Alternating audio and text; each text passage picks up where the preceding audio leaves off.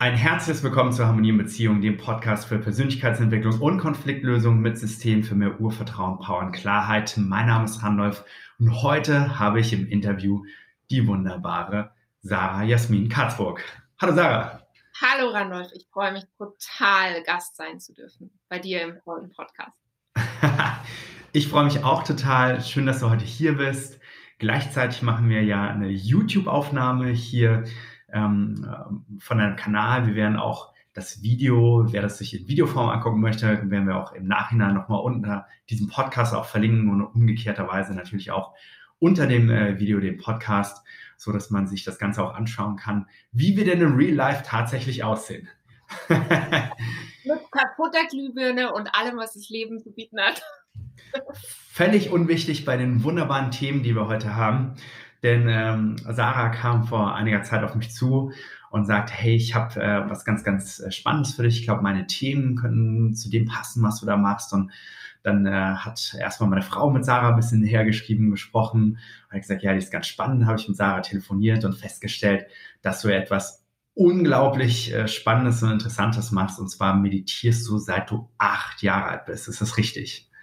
Ja, das ist richtig ich habe noch niemanden kennengelernt, der meditiert seit er acht Jahre alt ist, aber ähm, du machst das schon dein ganzes Leben, hast damit unglaubliche Erfolge erzielt, hast Menschen in die Meditation bewegt und die haben dadurch tolle Resultate erzielt. Und da wollen wir heute mal ein bisschen näher drauf eingehen und äh, dich einfach ein bisschen besser kennenlernen. Sarah, stell dich doch nochmal in eigenen Worten vor, ähm, wer du genau bist, was du heute machst, damit wir einfach nochmal genau wissen, wie wir heute am Ohr oder vor dem Auge haben. Gerne.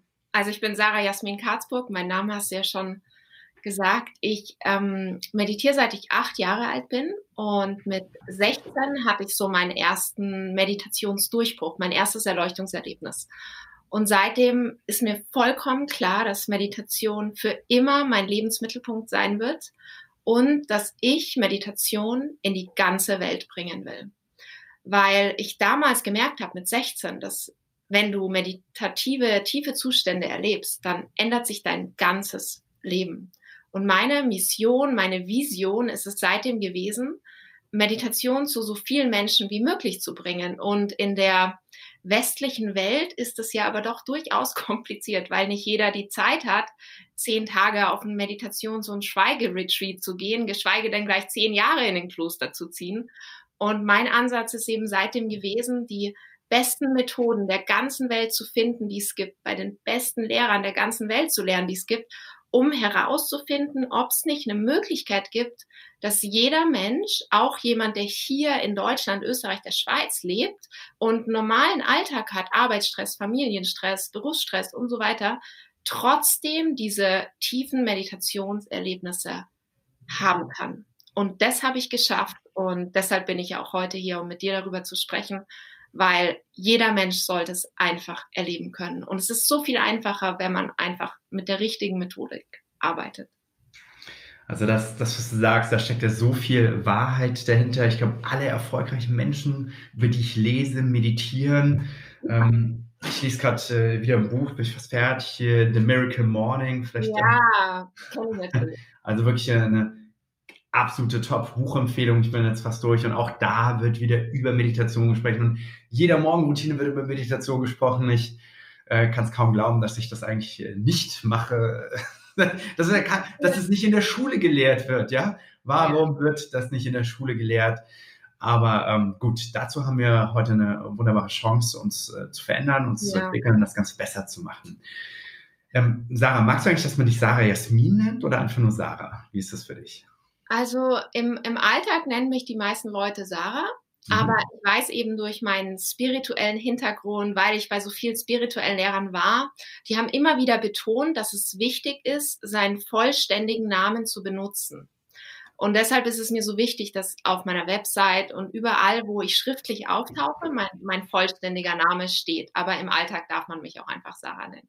Okay, dann probiere ich dich äh, Sarah Jasmin zu nennen, weil es ist mir auch wichtig, Teile nicht auszuschließen. Und ich weiß, wie wichtig das ist. ja, genau. Aber sag, meditierst du? Also ich meine, äh, machst du denn jetzt Miracle Morning? Stehst du immer um 5 Uhr auf? Äh, ich bin heute Morgen um 5.15 Uhr aufgestanden. Meine normale Zeit ist so 5.30 Uhr. Ich habe also morgen Routinen, die ich äh, gerade mit einem Partner auch etabliere, stückweise immer mehr. Wir gehen jeden Morgen laufen. Jetzt, mhm. ähm, das machen wir seit zwei Monaten. Jetzt schleifen wir das Ganze immer mehr zurecht und sagen, mit was wollen wir das denn noch anreichern? Ne? Weil es gab so Zeiten, da habe ich ein bisschen meditiert morgens, dann wieder nicht. Es ist also so ein unstetiges äh, Thema, aber ich möchte das fest in meinen Alltag etablieren, weil ich einfach weiß, dass das auch alles verändern wird. Und deshalb bin ich da, äh, freue ich mich auch total auf das Interview. das ist einfach so wichtig. Aber da wäre ja die wichtigste Frage, weil ich glaube, das ist dann ja auch für alle Hörer interessant, mhm. warum du nicht jeden Morgen meditierst. Also wenn du eh schon so früh aufstehst und schon motiviert bist, woran scheitert es denn bei dir? Weil wenn wir darauf eingehen, dann hilft es vielleicht auch allen anderen, bei denen es scheitert. Ich glaube, also woran scheitert es? Ich glaube, woran scheitert es? Ich glaube immer Dinge scheitern, weil sie erstmal nicht äh, von der Prio hoch genug sind, nicht wichtig genug sind. Vielleicht denkt man, das ist okay, so wie es ist, das ist in Ordnung oder und so weiter, aber dann kommen manchmal schwierige Phasen und dann ist schon wieder das Bedürfnis da, zu beten morgens oder zu meditieren oder was auch immer. Also ich glaube, ich habe die Wichtigkeit noch nicht so erkannt, aber wie will man Wichtigkeiten auch erkennen, wenn es einem gut geht? Also mir, mir geht es zum Beispiel gut, aber ich weiß zum Beispiel ja nicht, wie weit das noch nach oben gehen kann. Und ähm, das ist so aus der Bequemlichkeit heraus. Deshalb, ähm, ja. ja. Da gebe ich dir recht. Ich finde, umso schlechter es einem geht, umso leichter ist es, die Motivation zu finden, zu meditieren. wahrscheinlich, ja. Weil du dann auf einmal weißt, es, es hat dich ja gebracht bis zu einem bestimmten Punkt. Oder ist ja auch so mit dem Beten. Ne? Ich möchte jetzt mal Meditation ein bisschen mit Beten auch, vielleicht kann ich, kann ich diesen Vergleich anstreben, so an die Experte gleich? Um, ähm, also ich finde, dass es schon was anderes ist, aber mhm. es ist beides, finde ich, gleichwertig wichtig und gleichwertig von der, von der Wirkung her auch. Ja, ja. Genau, also da habe ich jetzt zum Beispiel auch mal gelesen, Menschen beten, wenn es ihnen schlecht geht, aber nicht unbedingt, wenn es ihnen gut geht, ja. Und dann bewegen sie halt dadurch was und dann geht es ihnen wieder gut und dann hören sie wieder auf und dann geht es ihnen wieder schlecht und dann fangen sie wieder von vorne an. Aber vielleicht ist da ja auch ein Tipp für dich, ähm, der mhm. hilft mir auch immer, Gewohnheiten zu integrieren. Also du scheinst jetzt der Typ zu sein, der sich leichter tut, morgens zu joggen. Das ist für mich zum Beispiel schwerer, mich für Sport zu motivieren. Ähm, und ich habe jetzt auch für mich so diese, das ist ja so ein Habit, Habit Hack von BJ Fogg, schreibt da ganz viel in Tiny Habits oder James Clear in Atomic Habits. Ähm, ich weiß nicht den deutschen Buchtitel, ehrlich gesagt. Ich weiß nur, dass es übersetzt wurde. Ähm, mal mit zwei Minuten anzufangen. Weißt du, nicht mhm. so gleich diese Vision, oh, ich muss jetzt eine halbe Stunde meditieren, sondern mach doch mal zwei Minuten nach dem Joggen oder vor dem Joggen. Und, und wenn dir, dir dann die zwei Minuten gefallen, dann wird die Zeit eh so schnell vergehen, dass ganz schnell fünf oder zehn oder 15 Minuten raus werden.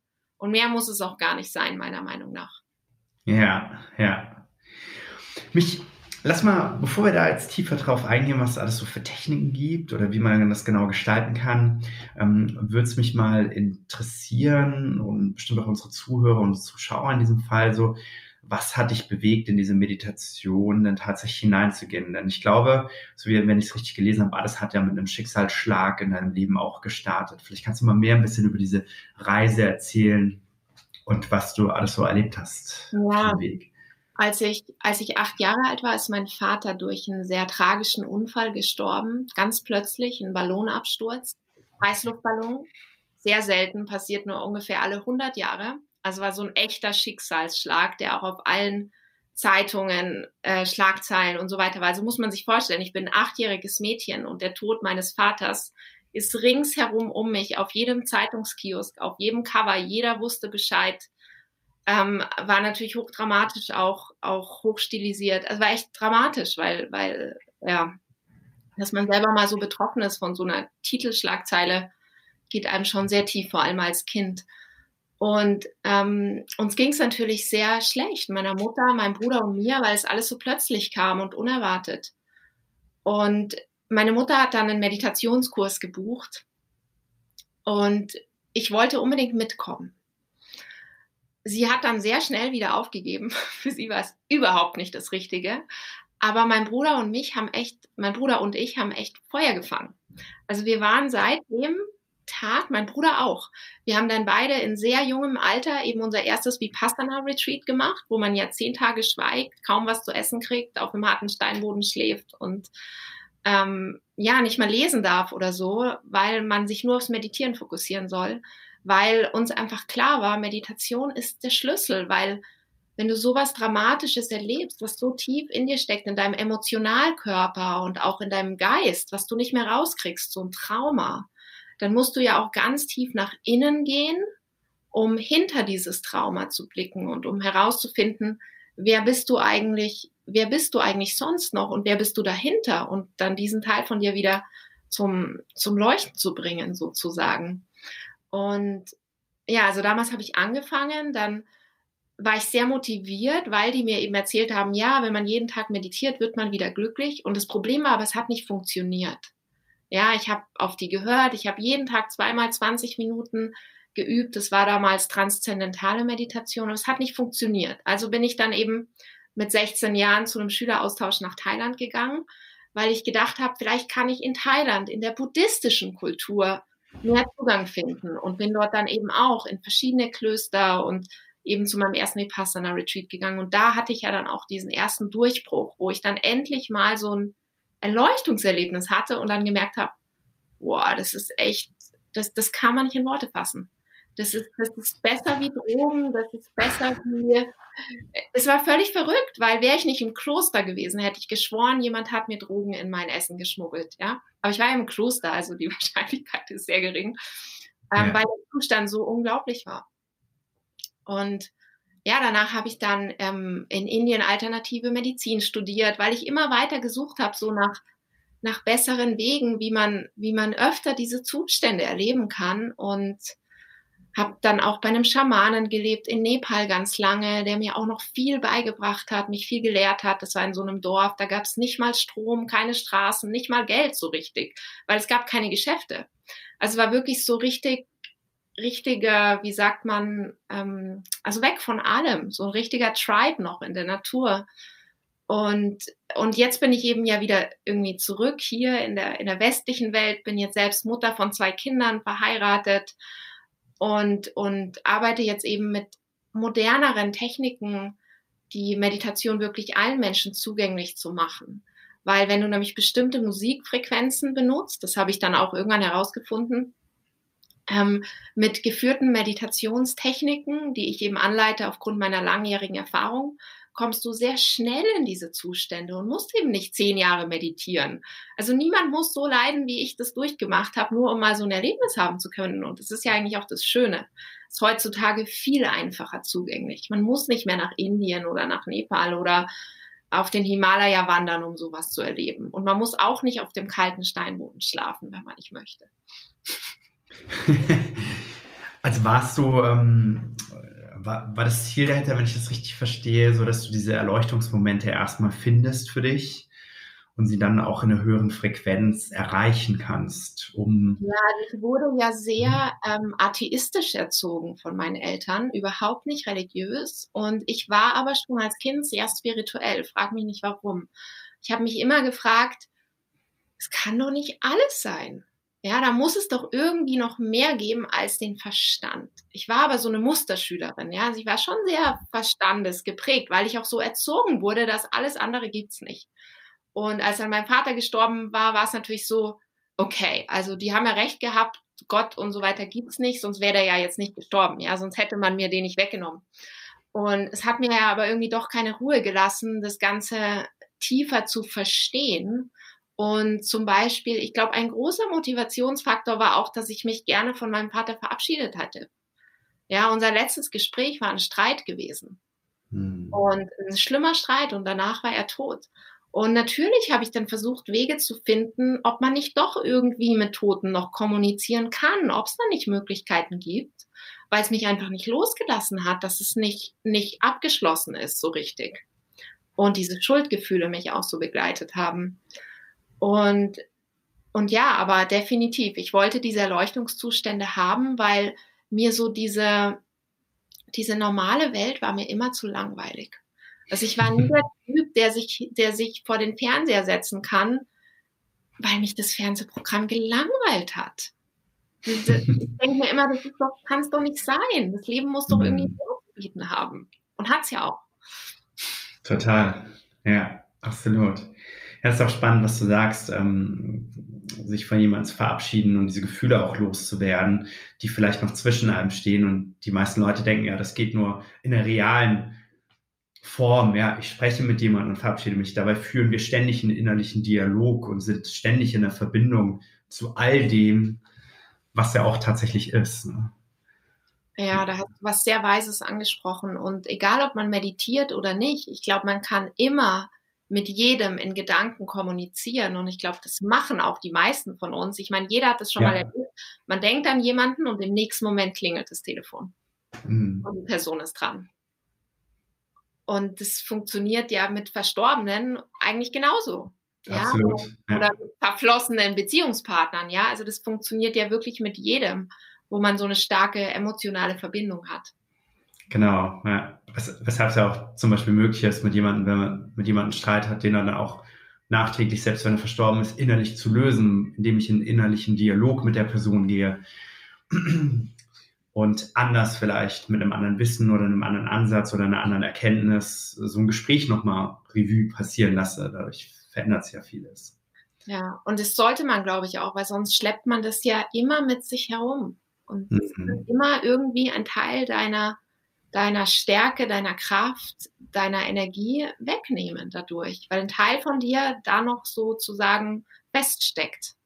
Ja. Und praktisch erfährt man das ja, indem man zum Beispiel ähm, immer wieder Gedanken oder Gefühle oder sowas geschickt bekommt im Hier und Jetzt, ja, dass man zum Beispiel an so eine Situation zurückdenkt. Also ist ja nicht nur theoretisch so, dass man sagt, steckt irgendwie mir fest, damit kann jemand nichts anfangen, sondern wirklich praktisch und real kommen ja solche Dinge der Gedanke, das war nicht gut damals oder wie war das? Also es ploppt ja auf, das begrenzt ja auch wirklich real meine Ressourcen.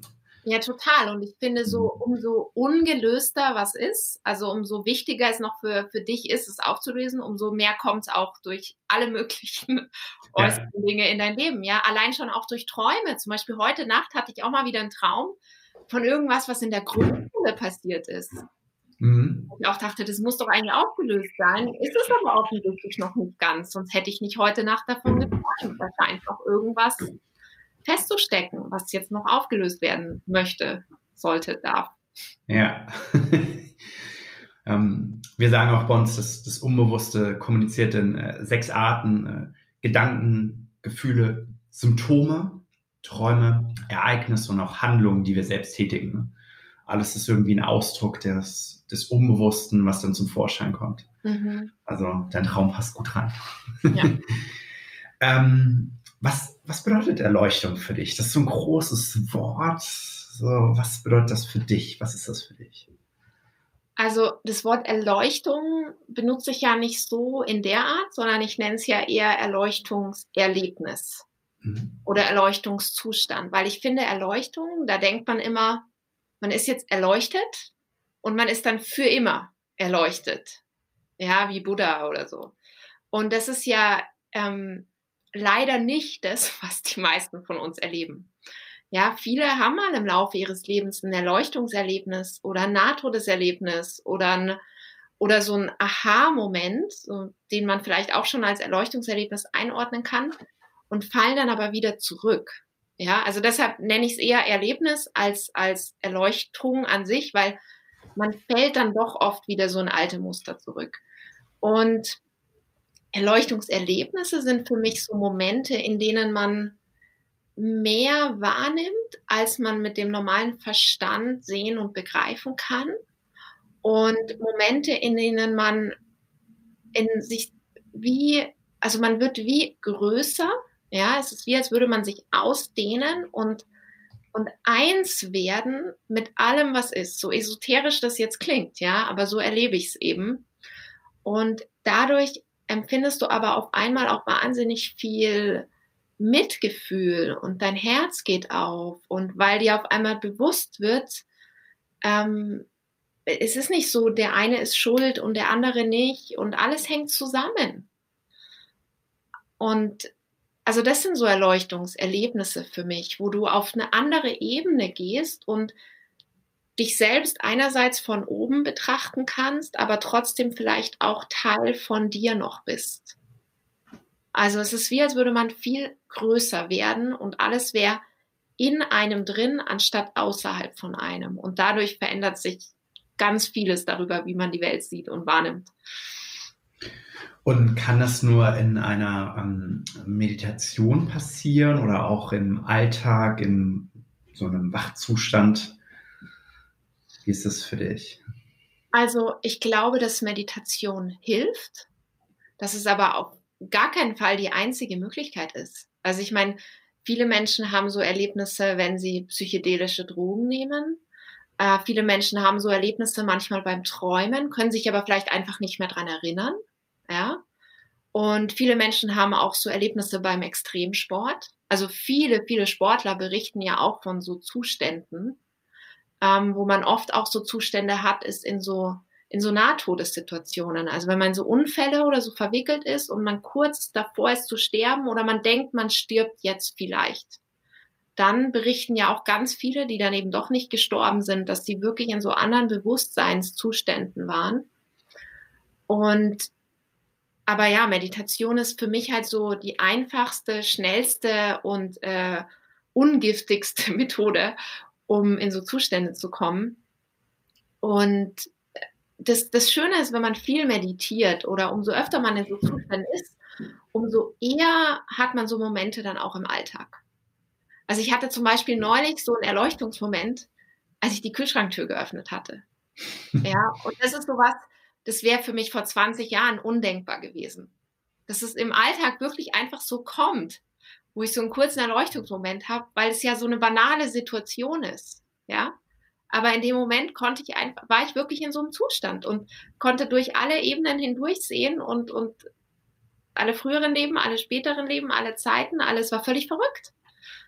Und, und sowas kann passieren, wenn du viel meditierst, ähm, oder viel betest oder eben andere Methoden praktizierst, um in so Zustände zu kommen, dann gewöhnst du dich wie so dran und es wird wie zu so einer Gewohnheit. Und dann kann es natürlich immer öfter auch in deinem Leben im Alltag passieren.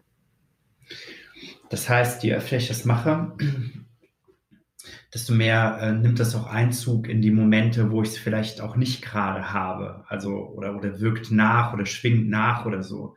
Also ein besonders erhellender Moment kann auch wahrscheinlich wie nachschwingen oder mich beschwingt machen oder wenn ich darauf zurückblicke, mich in die gleiche Energie wahrscheinlich wieder hineinbringen. So meinst du? Genau, das ist die eine Seite und die andere mhm. Seite mhm. ist, dass du dein Gehirn einfach umtrainieren kannst.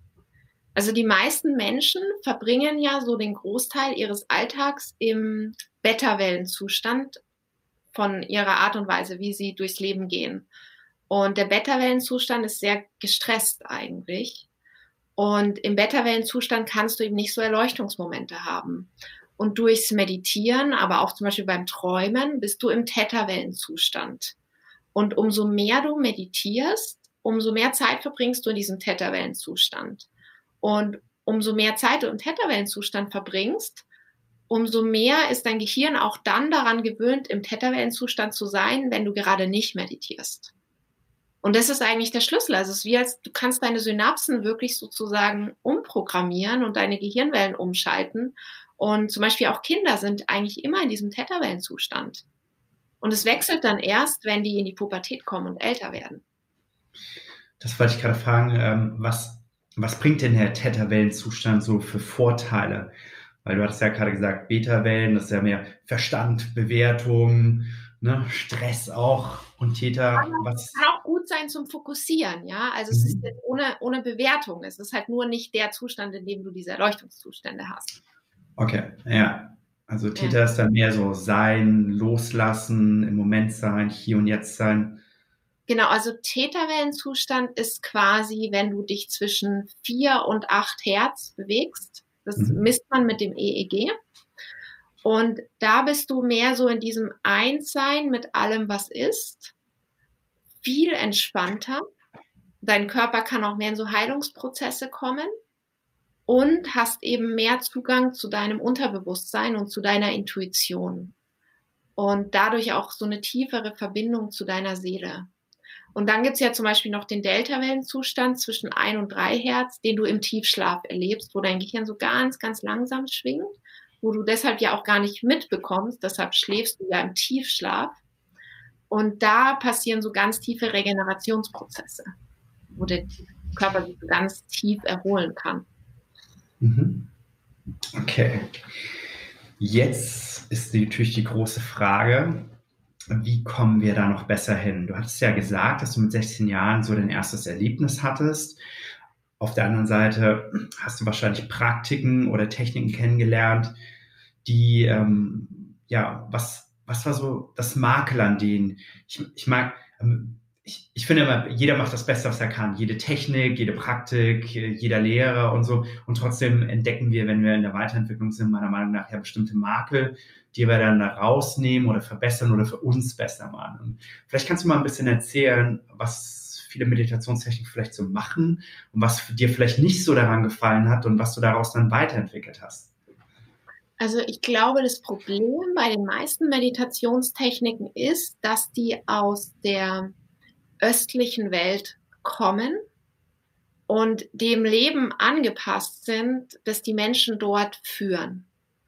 Und für die Menschen dort funktionieren diese Techniken auch ganz wunderbar. Das habe ich immer wieder erlebt. Ich habe in Nepal und in Indien so viele Menschen getroffen, die auch schon meditieren, seit sie Kinder sind, mit den Techniken, denen sie, die sie dort lernen. Und für die Menschen dort sind diese Techniken, sage ich mal, relativ einfach weil die in einer ganz anderen Kultur auch schon groß werden. Allein schon das Beispiel, im Schneidersitz zu sitzen, ist ja für dich völlig normal, wenn du in Indien groß wirst. Ist aber für die meisten Menschen, die in Deutschland aufwachsen, ein Riesenproblem. Ja, also da geht schon mal los. Jetzt bei einer ganz äußerlichen Sache, die ähm, für die Inder völlig selbstverständlich ist und für uns ein Riesenproblem. Und wenn du schon Schmerzen hast beim Meditieren, wird es auf jeden Fall schon mal schwieriger.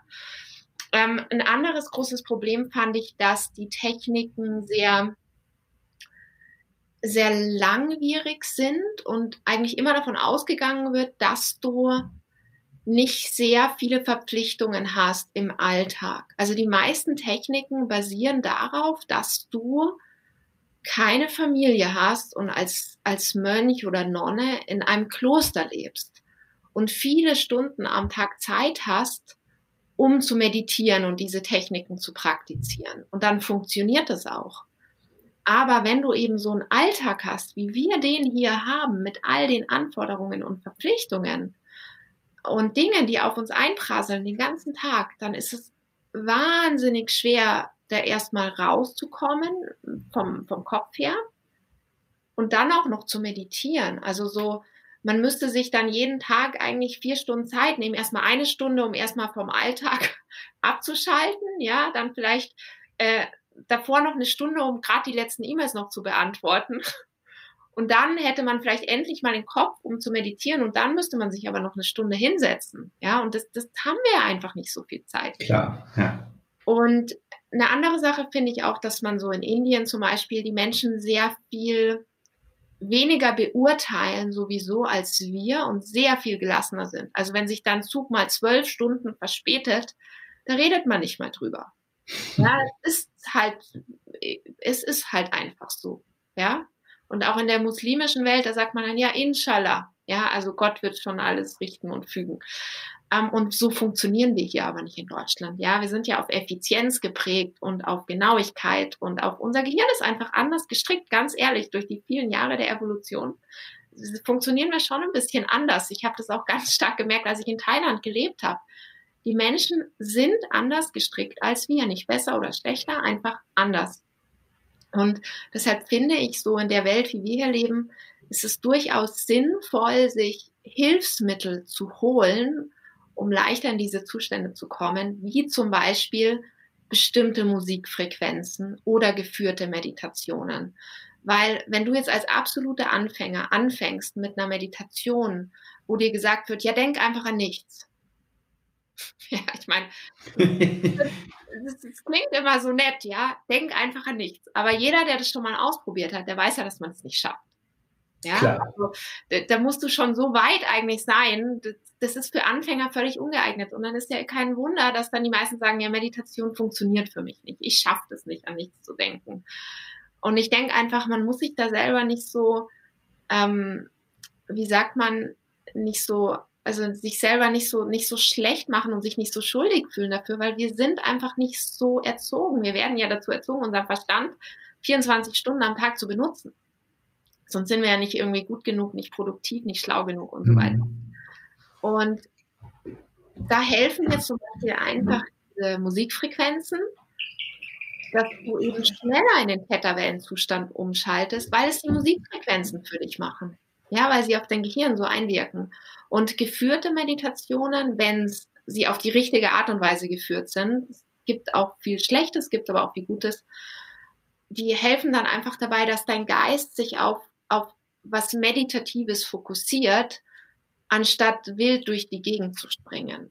Und ich glaube, dass das für Anfänger die deutlich bessere Methode ist. Und selbst ich, die ich ja schon so viele Jahre meditiere, meditiere am liebsten mit geführten Meditationen, meistens sogar meine eigenen, weil ich dadurch, also durch, durch Level 2 Meditationen dann, die dauern dann oft eine Stunde, weil ich dann so viel schneller auf andere Ebenen komme.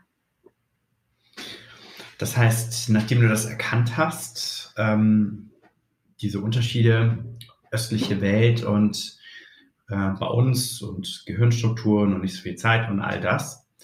Was hast du dann entwickelt daraus? Weil du hast es jetzt schon ein bisschen erwähnt, aber dass du nochmal vielleicht so klar sagst, was du daraus entwickelt hast, was genau, du heute also mitgehst. Die Theta-Meditation entwickelt. Das ist sozusagen mhm. eine Kombination aus diesen binauralen Beats, aber ganz speziellen binauralen Beats. Also ich benutze nicht einfach irgendwelche, weil es gibt auch ganz viele binaurale Beats, die ich ganz schrecklich finde.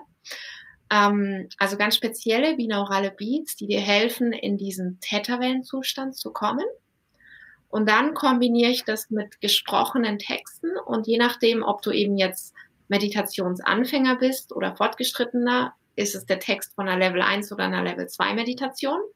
Und die Level 1 Meditationen dauern dann so 5, 10 oder 15 Minuten, sodass man es wirklich in den, ins Leben integrieren kann und helfen dir dann einfach mal in fünf Minuten wirklich in so einen Theta-Wellenzustand zu kommen. Und dann habe ich eben auch diese wirklich fortgeschrittenen Level 2 Meditationen, die man sich aber auch als Anfänger schon mal anhören kann. Ja, also dann ist halt nur nicht die Garantie, dass es bei dir 100% sicher funktioniert, aber bei vielen funktioniert es auch, wenn sie Anfänger sind, wo du dann auch so Theta-Wellenmusik hörst ähm, aber dann manchmal noch kombiniert mit anderen binauralen Beats, also zum Beispiel Alpha-Wellen, je nachdem, in was für einen Zustand ich dich dann führen will. Und dann eben ganz komplexe gesprochene Meditationstexte, wo du wirklich angeleitet wirst, ähm, in andere Ebenen zu kommen von deinem Bewusstsein her. Und jetzt hast du schon ein paar Mal binaurale Beats erwähnt. Ich glaube, noch nicht jeder weiß so genau, was ist das genau? Was ist das? Wie hat sich das entwickelt? Und was macht das eigentlich?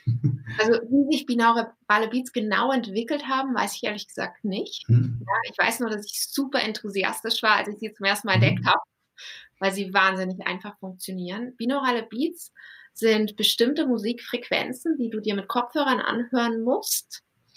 Und dadurch, dass du, du bekommst dann Meditationsmusik, also bei denen, die ich benutze, und links und rechts, also aufs linke und rechte Ohr, verschiedene Töne eingespielt in einem gewissen Abstand. Also wenn du jetzt zum Beispiel einen Theta-Wellenzustand von sieben Hertz erzeugen willst, dann ist der Abstand eben sieben Hertz zwischen links und rechts. Und dadurch entsteht ein imaginärer dritter Ton in der Mitte deines Kopfes. Ziemlich genau da, wo die Zirbeldrüse ist. Und die Zirbeldrüse ist ja zuständig für die Ausschüttung von natürlichem Dimethyltryptophan, also, die, die, also DMT, was dich high macht und was auch bei so meditativen Zuständen ausgeschüttet wird. Und dadurch kommst du dann eben ganz leicht und ganz schnell in diese Zustände, weil die Musik einfach dein Gehirn umschaltet. Wahnsinn, was das gibt, ja. und, das, und, und, das dann in diesem Zustand sozusagen gepaart mit ähm, Affirmationen oder was ähm, gibt deine gesprochene Meditation so mit? Also da gibt es, ich mache das jetzt schon echt lange, also da gibt es mittlerweile ja. ganz viele verschiedene von mir. Mhm. Ähm, also das eine, was ich anbiete, sind Affirmationen, die du aber subliminal hörst. Mhm. Das heißt, dein Verstand hört sie nicht. Dadurch kommen sie tiefer in dein Unterbewusstsein rein. Also ich habe ja schon erwähnt, dass im Theta-Wellenzustand der Zugang zu deinem Unterbewusstsein, der ist wie offener. Ja, wie als, als du ein Kind warst. Du bist mehr wie so ein Schwamm und kannst ganz viel aufnehmen. Und damit aber dein Verstand die Affirmationen überhaupt reinlässt, sind sie eben subliminal. Also dein Verstand hört sie nicht, aber dein Unterbewusstsein schon. Das ist das eine, was ich anbiete. Das sind dann das heißt, ich, das heißt, ich höre sie auch gar nicht oder höre ich sie schon? Du hörst nur die Musik. Ich höre und da ist trotzdem subliminal. Du hörst nur die Musik. Ja, also, also sehr komplex. Du hörst nur die Musik. Mhm. Darunter sind binaurale Beats, die sind auch mhm. schon subliminal, weil sie dann nämlich mhm. besser funktionieren. Wenn du jetzt zum Beispiel auf YouTube eingibst, binaurale Beats, dann findest mhm. du ganz viel und das meiste klingt grauenhaft. Mhm. Weil die meisten diese binauralen Beats nicht subliminal integrieren und dann sind die irgendwie sehr unangenehm. Aber subliminal sind die total entspannt. Also du hast erst die mhm. binauralen Beats subliminal und dann die mhm. Affirmationen auch subliminal. Und dadurch okay. beides viel tiefer und viel schneller in dein Unterbewusstsein. Okay, also das ist das eine, was es gibt. Theta mhm. Subliminals. Und dann habe ich eben die Theta Meditation, wo du dann von mir gesprochene Texte hörst, ähm, die du dann wirklich auch hörst. Mhm. Und da gibt es verschiedene Varianten, weil der Clou ist ja, du hast durch die Theta-Wellen den Zugang zum Unterbewusstsein. Und jetzt ist die Frage, ja, was willst du denn von deinem Unterbewusstsein? Mhm. Willst du was aus der Vergangenheit vergeben? Willst du irgendeine Erkenntnis? Hast du vielleicht eine wichtige Frage? Soll ich den Weg oder den Lebensweg einschlagen? Ähm, oder willst du halt vielleicht ein Erleuchtungserlebnis? Ja, und je nachdem habe ich dann eben die entsprechenden geführten Meditationen, um dir bei dem zu helfen, was du gerade brauchst. Ja, ja. Okay, spannend, spannend. Das heißt, wie jetzt äh, habe ich so eine Frage, so wie kann man denn etwas mit jemandem klären aus der Vergangenheit? Viele in meinem Podcast oder viele Hörer haben ja keine Ahnung, Erlebnisse in der Vergangenheit, Ex-Partnerschaft der Eltern oder was auch immer, die sie vielleicht heute immer noch belasten. Wir haben ja ein bestimmtes Vorgehen davor. Jetzt interessiert mich natürlich auch so, wie, wie funktioniert das? Das ist so etwas auflöst, so eine Verstrickung, so ein vielleicht sogar traumatisches Erlebnis, ja. was jemand hatte. Wie geht sowas? Also das ist tatsächlich sehr komplex. Da habe ich auch, glaube ich, ich weiß gar nicht mehr, wie viele Jahre ich gebraucht habe, um eine Meditation zu entwickeln, die das kann, weil es so komplex ist. Aber es hat viele, viele Jahre gedauert, bis ich wirklich ein, mir eine Meditation, also ich die richtigen Worte gefunden habe, um das anzuleiten, weil es so komplex ist. Ähm, und ich unterrichte diese Technik auch nicht in meinen kostenlosen Meditationen, sondern nur in meinen, einem meiner Kurse, weil ich finde, du brauchst da die persönliche Begleitung. Ja, mhm. also das, es gibt verschiedene Arten von Meditation. Es gibt Meditationen, die kannst du alleine machen, da kann nichts schiefgehen. Ja, im schlimmsten Fall funktioniert es nicht ganz so gut wie bei jemand anderem. Aber es gibt auch Meditationen und du kennst es sicher auch aus deiner Arbeit mit, mit ja. Menschen, es gibt Dinge, die kannst du Menschen nicht ganz alleine machen lassen. Ja, das kann man einfach nicht verantworten. Weil mhm. immer irgendwas Altes hochkommen kann, wo die dann doch persönliche Fragen und Unterstützung, also persönliche Fragen haben und deine Unterstützung brauchen. Und eben in einem meiner fortgeschritteneren Kurse, den ich einmal im Jahr anbiete, immer im Januar, Februar, ähm, da habe ich eine, eine ganz intensive Meditation, die dauert, glaube ich, auch also weit über eine Stunde, wo ich eben dabei helfe, dass du dich, also dass du sozusagen, also es gibt ja vier Ebenen, finde ich, die man auflösen muss. Das eine ist die körperliche Ebene, die emotionale Ebene, die mentale Ebene und die spirituelle Ebene. Das sind die vier Ebenen, mit denen ich immer arbeite. Und in dieser Meditation helfe ich eben dabei, dass du deinen, also die energetischen Verbindungen, die noch zwischen dir und dieser anderen Person sind, mit sozusagen deinen inneren Augen, weil du ja mehr mit deinem Unterbewusstsein verbunden bist, wahrnehmen kannst, ja, dass du das wie so eine Art sehen kannst. Du kannst dann zum Beispiel sehen, boah, krass, da ist ja so wie so eine Art rote Energieschnur zwischen hier meiner Ex-Frau und mir. Was machten die da noch? Wir sind seit zehn Jahren getrennt. Mhm. Ja, also als ganz bildliches Beispiel.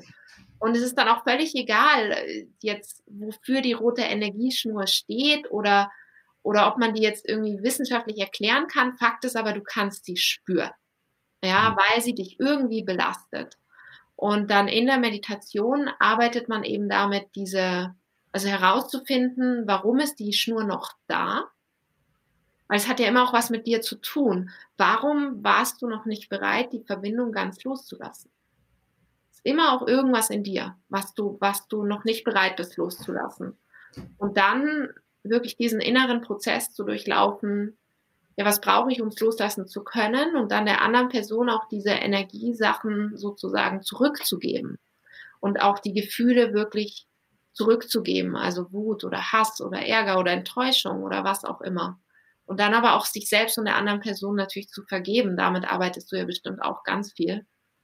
Ein bisschen anders, aber äh, letztendlich, das genau. haben wir ja schon anfangs gesagt, das Ziel ist das gleiche die genau. Verbindung äh, zu lösen, indem man die Emotionen wieder dahin packt, wo sie auch hingehören. Genau, die, die, das Ziel ist das gleiche und ich, mir genau. ist aber eben aufgefallen, dass bei vielen Techniken ganz viel aufgelöst wird, aber halt oft diese energetische Ebene hm. nicht, nicht genug mit eingeschlossen wird. Ja, weil wir halt in dieser Welt leben, wo wir sagen, ja, das gibt es ja alles gar nicht. Aber Fakt ist, solange man spüren kann, dass man es nicht losgelassen hat, ist da noch irgendwas. Das ist real, genau, ja, genau. Ja, egal, ob man es real beweisen kann oder nicht, solange du was spürst, belastet es dich ja.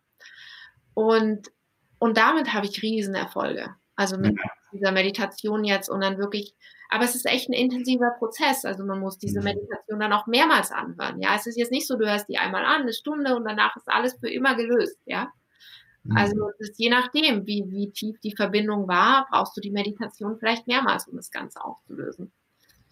Und vielleicht auch für unterschiedlichste Personen, die da ja sind, ne? Ja, das sowieso. ja, wir sagen immer bei uns, ein äh, Thema ist dann kein Thema mehr, wenn es kein Thema mehr ist. Also wenn einfach gar nicht mehr darüber nachgedacht wird oder gesprochen wird. Und äh, nicht so wie dann viele sagen, ja, ich bin über meinen Ex-Partner hinweg, aber trotzdem, du redest ja gerade darüber. Irgendwie hat das noch eine, eine Bedeutung dafür, dass du es gerade auch überhaupt hier anbringst und zum Thema machst. Es ist immer noch da. Ja, es ist ja. auch schwer, es ist auch schwer, es ganz loszulassen. Natürlich, also ich meine, ich komme von derselben, ich, ich, ich sage immer, wir beide haben das gleiche Ziel und machen es nur unterschiedlich, weil da viel Wahrheit drin steckt. Und ich glaube, dass viele Menschen das gleiche Ziel haben. Und zwar, wir wollen das loslassen. Und du und ich, wir sind auf einen jahrelangen Weg gegangen und haben nur uns darauf fokussiert, genau das zu tun. Und deshalb üben wir das heute auch als Beruf aus und geben anderen Leuten das mit. Ich ähm, behaupte sogar, dass man sich Jahre seiner Zeit und ähm, Beträge im fünf- bis sechsstelligen Bereich ersparen kann, wenn man äh, jemanden wie dich oder mich äh, bucht, um diese Themen auch zu lösen, weil da steckt einfach, das ist einfach schwierig alleine. Ja? Das, wie will ich das machen, wenn ich nicht weiß, wie? Ich glaube, alleine, ehrlich gesagt, nur sehr wenigen Menschen möglich ist. Wenn überhaupt möglich. Wenn ja. überhaupt möglich, ja. Also ich habe ja. auch so viele Lehrer und so viele Therapeuten und so viele, was weiß ich nicht, was durchlaufen, ja, mhm. weil es eben so viele Ebenen sind. Ja. Und jeder Therapeut, jeder Coach hat eine andere Spezialität, in der er besonders gut ist. Mhm. Und in der Ebene kann er dir dann auch richtig gut weiterhelfen. Und wie du sagst, also im sechsstelligen Bereich, ja, wahrscheinlich sogar mehr. Ja, weil, weil, ja, allein schon, ich mag immer so gern das Beispiel, wie viel Geld du sparst, wenn du meditierst weil du so viel entspannter bist, dass du keine Fressattacken mehr hast und keine Frustkäufe ja. ja. ja. Oder weil du dein Leben nicht verbaust, weil du ähm, ständig bei stressigen Situationen Alkohol benötigst, was dann vielleicht auch wieder negative Auswirkungen hat. Ja, das Oder ist mal relevanter.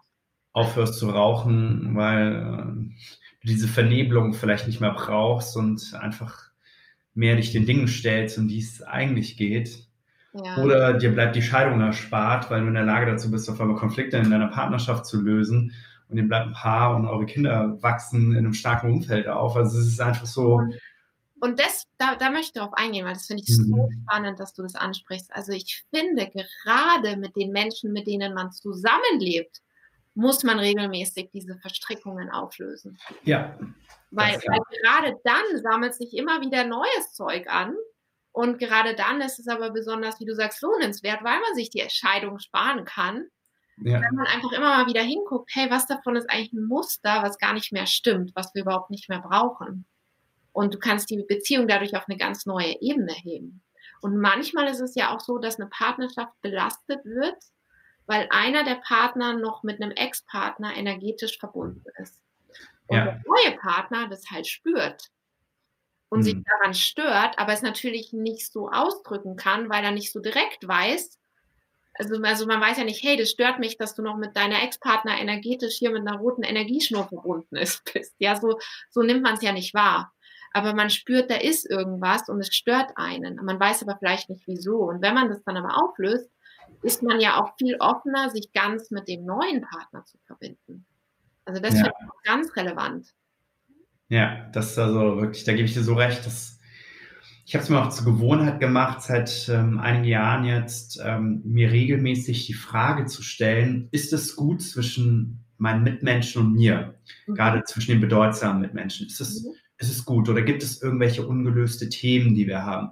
Und wenn ich das weiß, dann habe ich es mir zur Angewohnheit gemacht, das erst innerlich aufzulösen und dann real auch die Person zu kontaktieren und zu sagen, hm, wollen wir mal sprechen, weil oftmals ist ja so, wenn das schon bei mir ist, dann ist es oftmals bei der anderen Person auch. Mit ziemlicher Wahrscheinlichkeit hat die auch irgendein Thema, was sie aber aus mangelndem Wissen, mangelnder Stärke, mangelnder was auch immer nicht zu dir trägt und anspricht, weil das machen einfach die meisten Menschen nicht.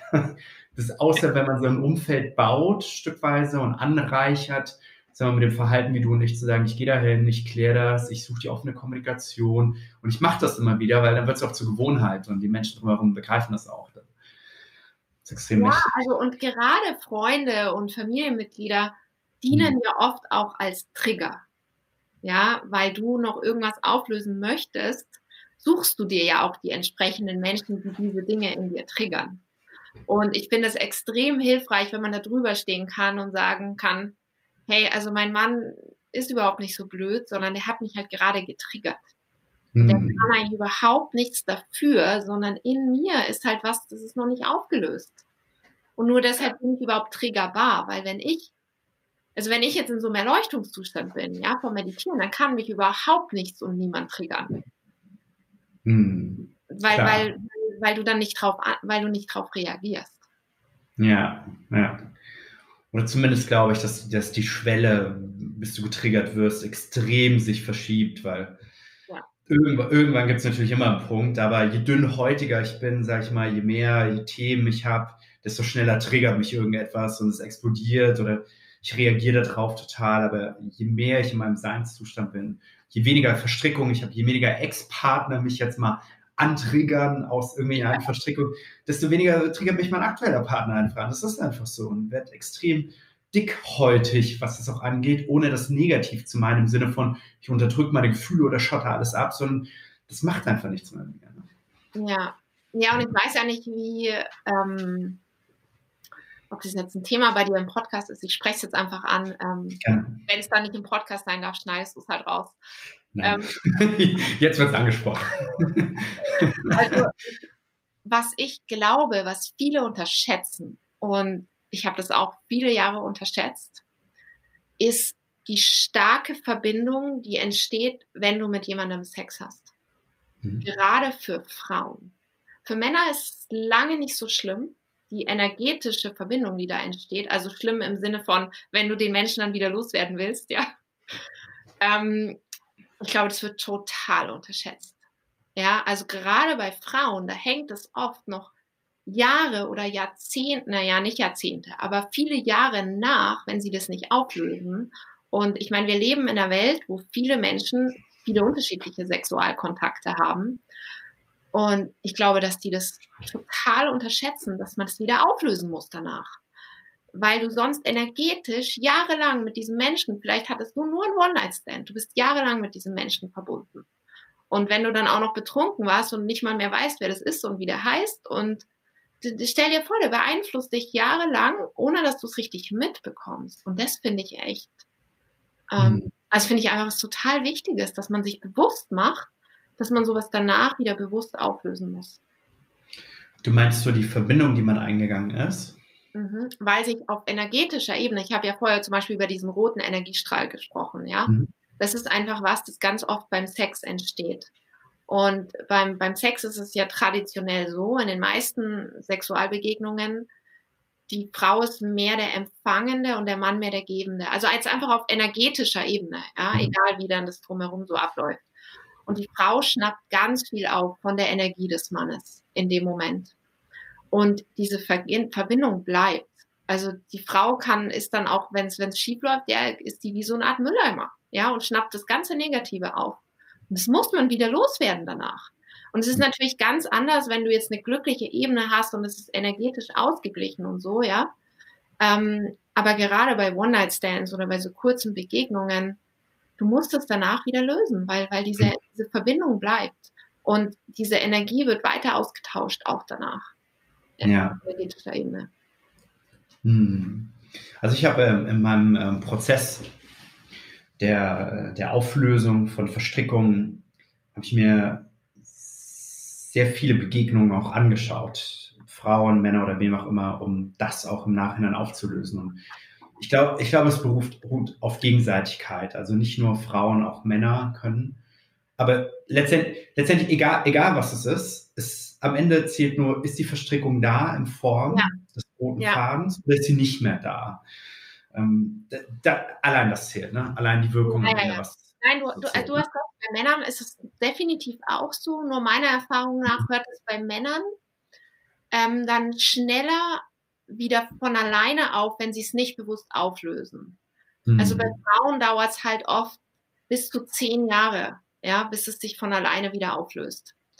Und bei Männern meiner Erfahrung nach deutlich schneller, vielleicht zwei, ich kann es schlecht genau einschätzen, ja. Das kann ja auch nicht jeder Mann so genau formulieren. Aber meiner Erfahrung nach löst sich es bei Männern schneller wieder auf. Und ich weiß auch nicht, woran es liegt. Also, aber selbst zwei Jahre sind auch viel zu lang, ja. Also. ja. Also, ich denke, ähm, ja, man kann einfach durch so eine Arbeit wie du oder ähm, ich sie mache, können wir einfach Dinge beschleunigen, schneller auflösen, schneller Verstrickungen erkennen, auflösen, verhindern auch in der Zukunft, wenn ich so viele Dinge weiß, wie all das eigentlich eine Wirkung auf mich macht, kann ich da natürlich auch rechtzeitig Prävention betreiben, zu gucken, dass es gar nicht erst passiert, durch Meditation, Erleuchtungszustände, mehr im Hier und Jetzt sein, dickhäutiger werden in dem und mehr, ja, einfach weniger, weniger so an mich ranlassen, was vielleicht nicht zu mir gehört und mehr zu mir holen, was zu mir gehören soll. Ne? Ja, und du hast ja vorher angesprochen mit dem ganzen Geld, was man da jetzt spart. Und ich ja. finde, aber viel wichtiger ist ja eigentlich das Leid, was du dir ersparst. Ja. Weil du einfach glücklicher bist mit dir selbst. Und, und wenn du selber mit dir mehr im Reinen bist und glücklicher, dann suchst du dein Glück nicht mehr so im Außen und dann erwartest du auch viel weniger von anderen Menschen und kannst ihnen dadurch ja auch wieder auf einer ganz anderen Ebene begegnen, wenn du nicht so in diesem Forderungszustand bist. Ich brauche aber dieses und jenes von dir und die Aufmerksamkeit und die Art von Liebe. Weil wenn du dir das selber geben kannst, dann, also dann kannst du dem anderen Menschen wirklich auf so einer Herzensebene begegnen. Und sagen, ja. ich nehme dich als Mensch so wie du bist, weil ich, ich brauche nichts von dir, sondern wir können uns gegenseitig bereichern, aber wir sind nicht abhängig voneinander. Und ich ja. finde, das ist eine ganz andere Art von, von Ehe und Beziehung, die man leben kann. Es geht dir ja wahrscheinlich auch so. Es ist eine ganz andere Ebene, die man erreicht. Absolut. Ich, ich glaube, Liebe kann für mich auch nicht aus Abhängigkeiten oder Zwang entstehen. Liebe ist frei, ähm, ohne Erwartungen an den anderen und wird auch für mich immer daraus entstehen. Ne? Nicht, nicht, weil ich Angst habe, dass ich vielleicht ähm, irgendwie nicht, ja, in so einer Co-Abhängigkeit bin, ja. Selbst wenn ich finanziell von jemand abhängig bin, kann ich das nicht daran knüppeln, meine Liebe äh, da, darauf zu bauen. So, dann bin ich halt in so einer Abhängigkeit. Und es geht, ich muss einfach innerlich frei sein. Ich muss innerlich die Möglichkeit haben, zu jedem Zeitpunkt zu sagen, ich gehe. Und das kann ich nur, wenn ich innerlich frei bin. Und dann werde ich auch bleiben, wenn es gut ist. Oder gehen, wenn es nicht gut ist und der andere vielleicht auch nicht mitmacht. Aber dann habe ich diese Freiheit. Ja. ja, da bist du ja schon sehr weit gekommen. Aber ich meine, deshalb hast du ja auch deinen Beruf draus gemacht. Ja, genau. genau. Sarah, ja. möchtest du noch irgendwas mitgeben an unsere Zuhörer, Zuschauer heute? Irgendwas ganz, ganz Besonderes von deinem Herzen aus? Also ich finde wichtig, dass wir haben jetzt heute so viel Info geteilt und das meiste davon ist irgendwie vielleicht auch ein bisschen frustrierend, weil man hat jetzt gehört, oh nein, da ist noch eine Verstrickung und hier und das muss noch auflösen und so. Ähm, also sich nicht verrückt zu machen, sondern einfach auch sich selber lieb zu haben und sich selber auch so dafür zu vergeben, ja, weil man hat es ja nicht besser gewusst. Man sucht sich diese Verstrickungen ja nicht, äh, weil man jetzt extra leiden will, sondern weil man sich dessen nicht bewusst ist.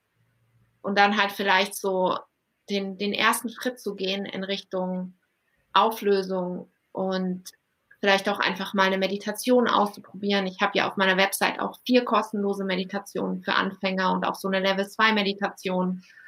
Und einfach mal auszuprobieren, wie es sein könnte, wenn man die Dinge anders wahrnimmt, mal aus einem anderen Blickwinkel und den Blickwinkel einfach mal wechselt, zum Beispiel mit einer Meditation oder einer anderen Medita Methode, die man vielleicht auch von dir kennt, Randolph. Ähm, ja, einfach die Dinge aus einer anderen Ebene zu betrachten.